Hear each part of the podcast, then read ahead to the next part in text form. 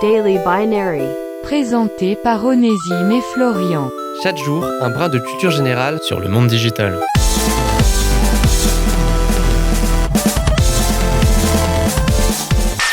Open source, euh, on entend souvent ce terme qui veut tout et rien dire, et nous, dans Daily Binary, on aime bien ce genre de terme lié au monde du numérique que tout le monde connaît mais que personne ne saurait vraiment définir.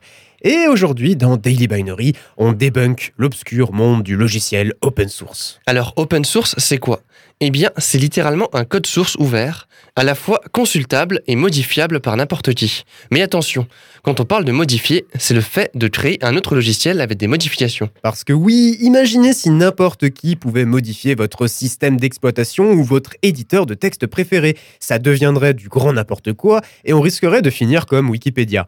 Mais si vous savez, la plus grande bibliothèque numérique du monde écrite et modifiable par tous, là. Les logiciels open source, c'est un peu pareil, mais avec un peu plus de règles. C'est d'ailleurs bizarre d'avoir des règles pour un concept qui se veut être libre, mais passons. L'intérêt du logiciel open source, c'est de pouvoir être amélioré par tout le monde dans un vaste élan communautaire, car oui, c'est bien connu, un million de cerveaux valent mieux qu'un. À l'inverse, la plus grosse dérive du monde de l'open source, c'est quand des entreprises décident de prendre le travail d'un bénévole pour l'adapter, puis d'en faire un logiciel payant. Aïe aïe aïe, on avait dit pas de politique dans Daily Binary. D'ailleurs, dans un prochain épisode, on parlera de neutralité du net. C'était Daily Binary, rendez-vous demain pour une nouvelle dose de culture générale Sur le monde digital.